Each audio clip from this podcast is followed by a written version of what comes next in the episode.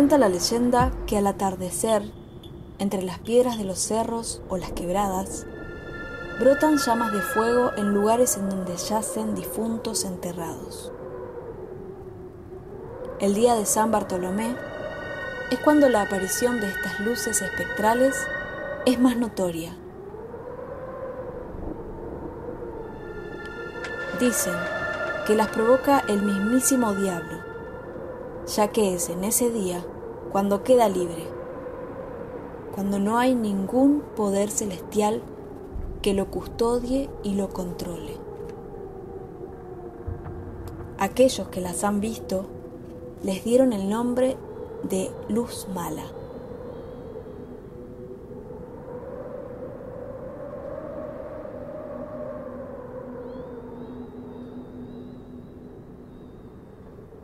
Bienvenidas y bienvenidos a un nuevo episodio de Estación Insomnio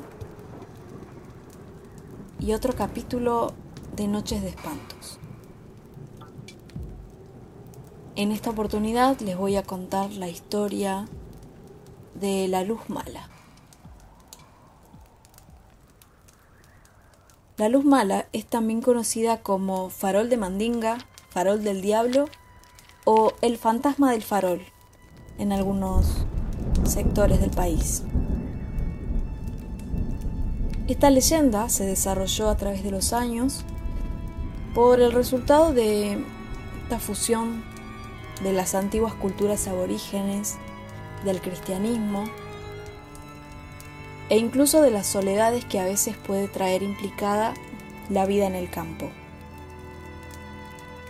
Es uno de los mitos con trascendencia religiosa más famosa del folclore argentino, chileno y uruguayo. Consiste en la aparición nocturna de una luz brillante que flota a poca altura del suelo durante los meses más secos justo después de ponerse el sol. Esta luz puede permanecer inmóvil, desplazarse o en algunos casos perseguir a gran velocidad al aterrorizado observador. La aparición no suele estar acompañada por relatos de violencia hacia los testigos, ni mucho menos. De hecho, parece ser más bien inofensiva. Pero a la vez infunde cierto temor, ya que se cree que es el alma en pena de un difunto abandonado, que volvió al mundo de los vivos reclamando venganza por la idea de que las ánimas que murieron injustamente o que reclaman haber sido enterradas en el cementerio vagan en busca de justicia. ¿Qué tiene de injusto que te entierren en un cementerio? Se preguntarán. Bueno, antes los difuntos solían ser velados en sus casas y después se los enterraba en el territorio de la iglesia del pueblo. En esos tiempos el cementerio era considerado deshonroso, entonces que te entierren fuera del terreno sagrado, digamos, era una especie de castigo que te condenaba en el siguiente plano a vagar por la tierra. Otra versión de la leyenda dice que ese farol de Mandinga son las almas de gente que cuida aquellos tesoros que llegaron a enterrar alguna vez y aparecen con el fin de espantar a los curiosos o a los aprovechados que intenten robarlos.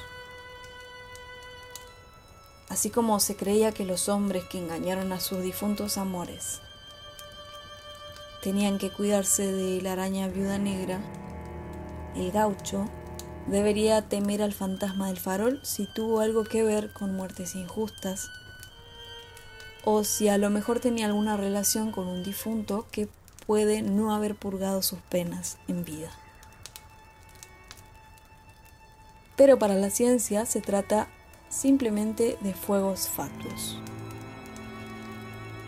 Un fuego fatuo es un fenómeno natural que consiste en la inflamación de cierta materia gaseosa que se eleva de los animales o vegetales en putrefacción y forma pequeñas llamas que se ven arder en el aire a poca distancia de la superficie, del agua en lugares pantanosos o mm, de la tierra en lugares como los cementerios.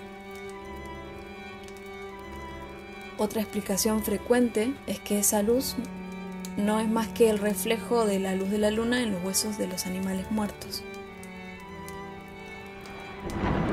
Pero no importa cuántas explicaciones traten de darle al asunto, es una leyenda que solo puedes conocer o comprobar visitando los lugares en los que se suele avistar la luz mala.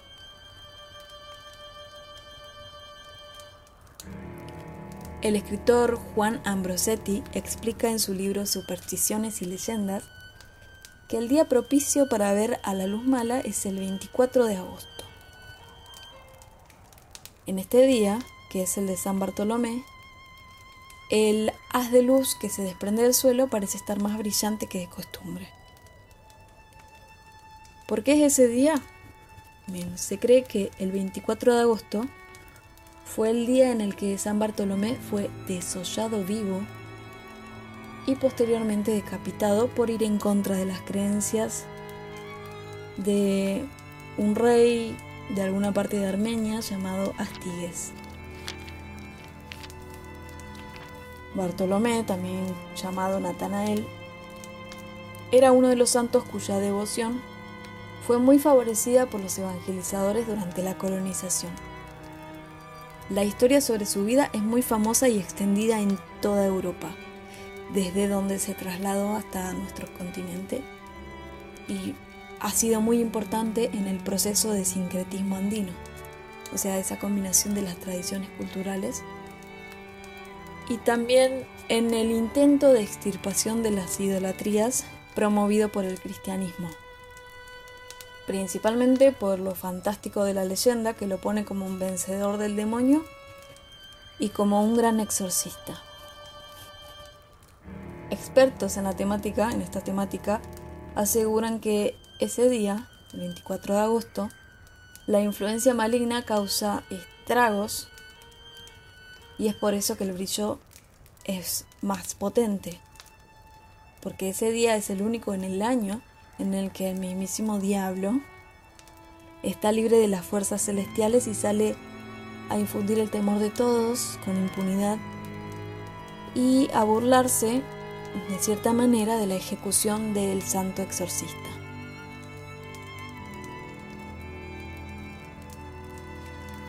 Generalmente nadie cava donde sale la luz por el miedo que la superstición les produce.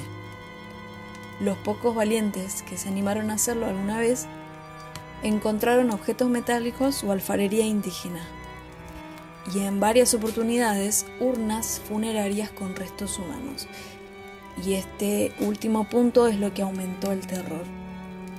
Se dice que al cavar debajo de la luz se desprende un gas que a veces puede ser mortal.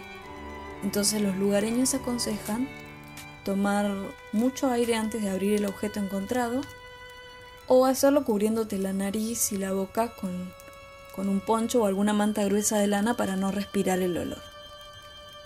Si están interesados en buscar, perseguir alguna luz mala, algún farol del diablo, tomen ese pequeño recaudo.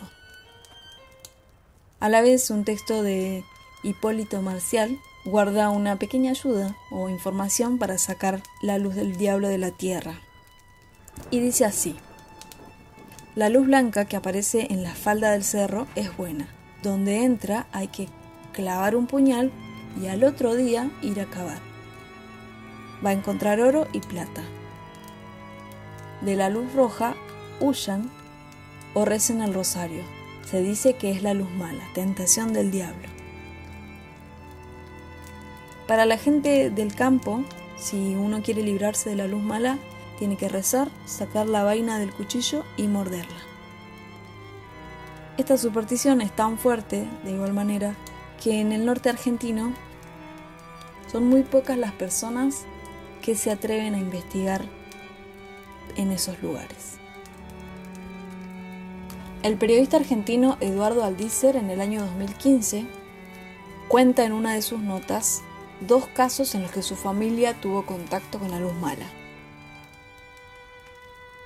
Él dice haber sido motivado luego de editar Relatado Verídico sobre la Luz Mala, que es un texto de Marta Susana Siciliano, y percibir cómo los habitantes de las ciudades, o los racionalistas puros y duros, como los llama él, se toman en chiste el tema, la leyenda, con la creencia de que los del campo son tontos o buscan explicaciones que él encuentra infantiles.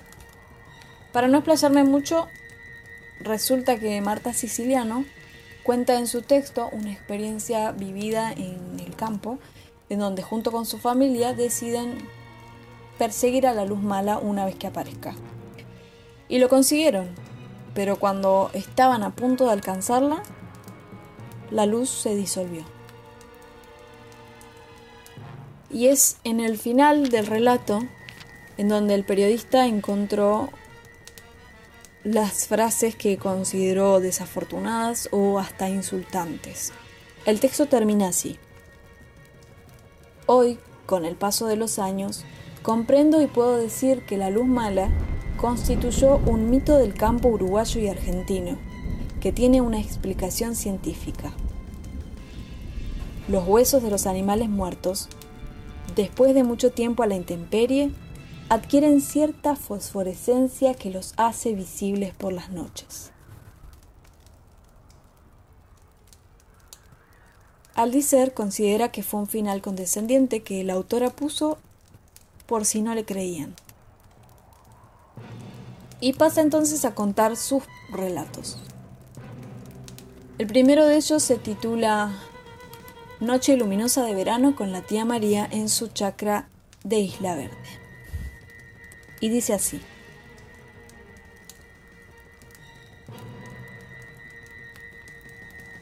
Los hombres habían ido a ver un partido de verano en Colonia Progreso, a la que pusieron Bernardo O'Higgins, no sé para qué. Sigue siendo Progreso. Las dos hermanas, mi tía y mi madre, charlaban cerca de la ventana que daba a los corrales. Los chicos jugábamos en el suelo, cerca de la mesa. De pronto, alertada por los mugidos y ladridos de los animales, mi tía salió disparada hacia la ventana para cerrar las persianas. Pero llegó tarde. Una poderosa luz, como de halógeno, iluminó unos segundos la habitación, mientras pasaba sobre la casa chacarera hasta que la ventana quedó tapiada.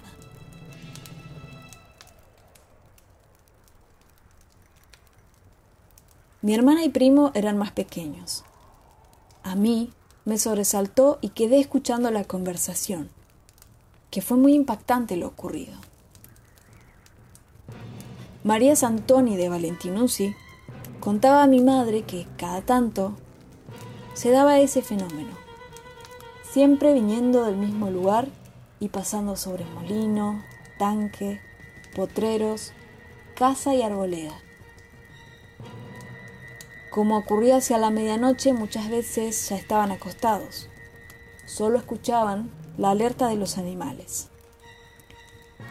Y claro, fue motivo de conversación por años al que siempre se unía la otra experiencia. Y prosigue con el siguiente relato. Miguel y Nélida volviendo del baile en la mariposa de un poderoso forte. Mi padre y su hermana retornaban a General Valdicera desde ese boliche islaverdense, siempre por la provincia de Córdoba.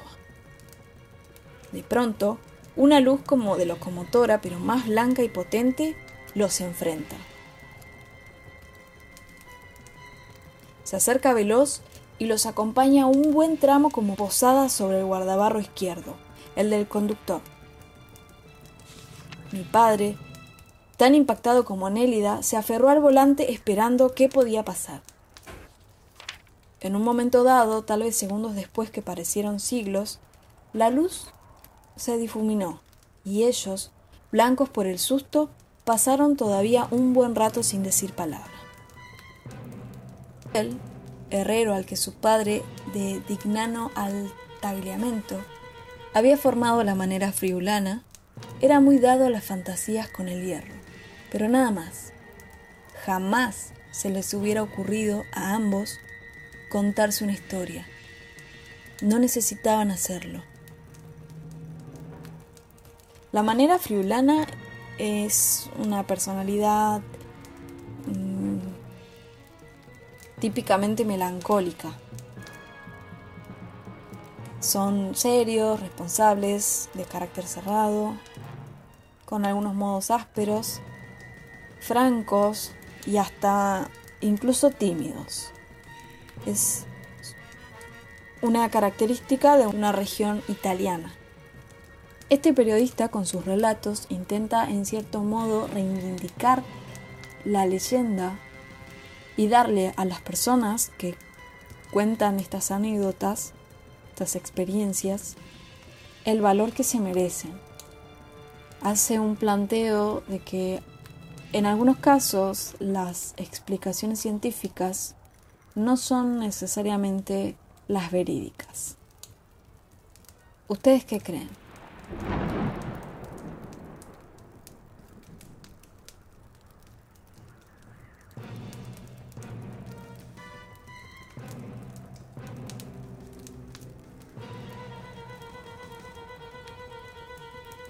Paso entonces a contarles las apariciones de la luz mala que tomaron repercusión en los medios de comunicación. Voy a empezar por la más reciente, que es del día viernes 27 de marzo del año 2020, en la que se cuenta que vieron la luz mala en Andacollo. Llegando a la medianoche, el periodista Nicolás Fuentes experimentó un avistamiento particular en un bosque de Andacollo. La luz que asegura haber visto cayó o se desplazó a pocos metros de su vivienda. Este espectáculo lo dejó atónito y no llegó a registrarlo, un poco por el tiempo que duró, que fue muy breve, y también por la sorpresa que que le provocó.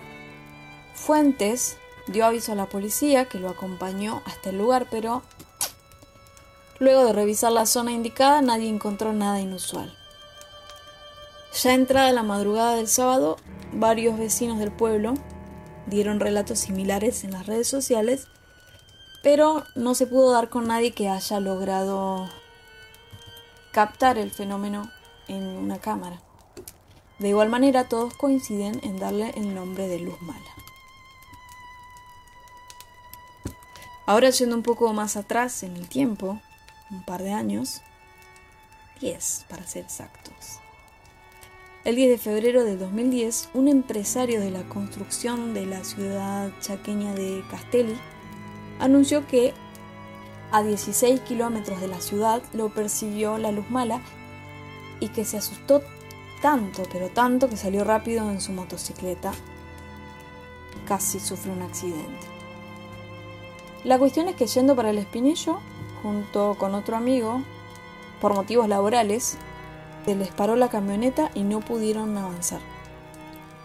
Entonces uno de los dos decide volver en la motocicleta que iban transportando en la parte trasera a buscar algún mecánico que les resolviera el asunto.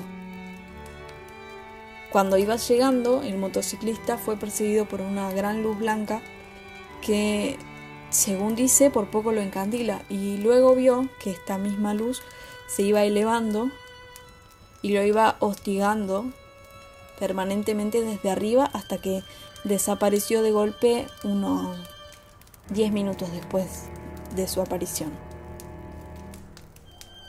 Ya que llegamos a esta parte, Existe también otra explicación, que es un poco más moderna, si se quiere, sobre el origen de la luz mala, del faro de Mandinga, etcétera, etcétera. En algunas partes de Córdoba o de Corrientes se, la asocia, se asocia a la aparición de estas luces con el avistamiento de ovnis. A veces se cree que son estos objetos voladores no identificados los que las provocan y que a eso se debe que en oportunidades hagan una especie de reconocimiento del terreno. No por esto es menos temida, pero es una nueva percepción.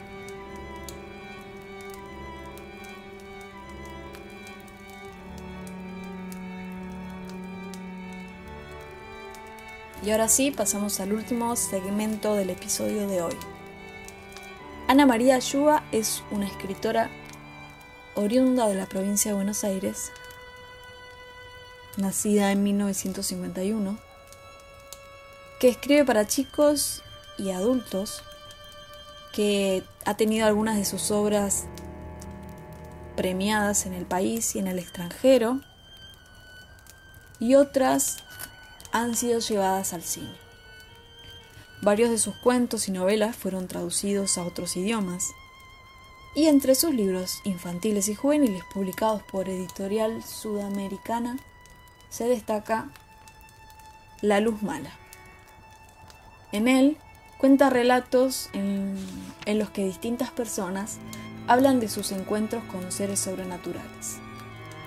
Es un libro recomendado para mayores de 10 años en adelante y una propuesta interesante para quienes quieran introducirse de manera liviana, ¿por qué no?, en las leyendas que forman parte de nuestra cultura.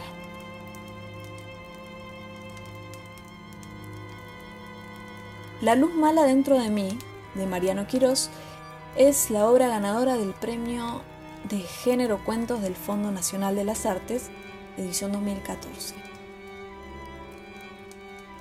Es otro libro de cuentos en los que se entremezcla lo real con lo fantástico de una manera muy natural.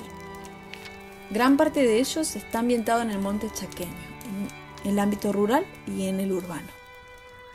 Según la crítica, La luz mala dentro de mí presenta historias con una tensión perfecta, un ritmo intenso y constante. Y no podía faltar una creación cinematográfica inspirada en esta leyenda tan popular,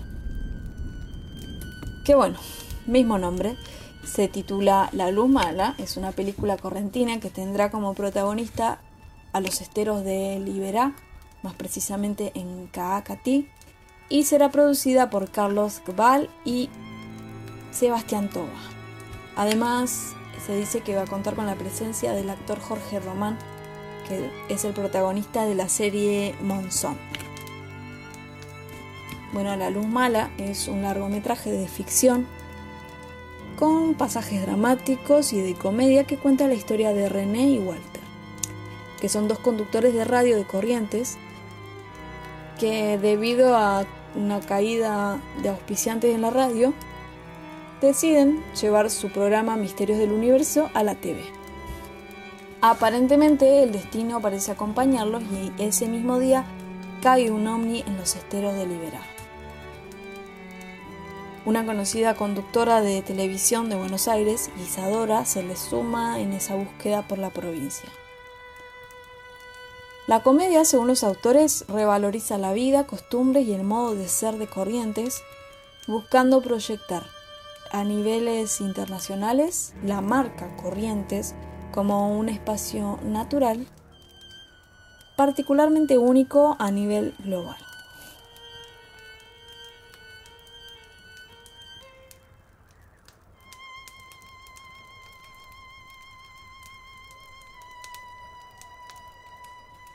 Y acá concluimos el episodio del día de hoy y la leyenda de la luz mala, ya sea fenómeno natural o paranormal. Hay mucha gente que cree en ella. Creo que hasta ahora ha sido de las leyendas menos dañinas que he preparado para este podcast. Espero que les haya gustado y nos encontramos la próxima semana acá en Estación Insomnio.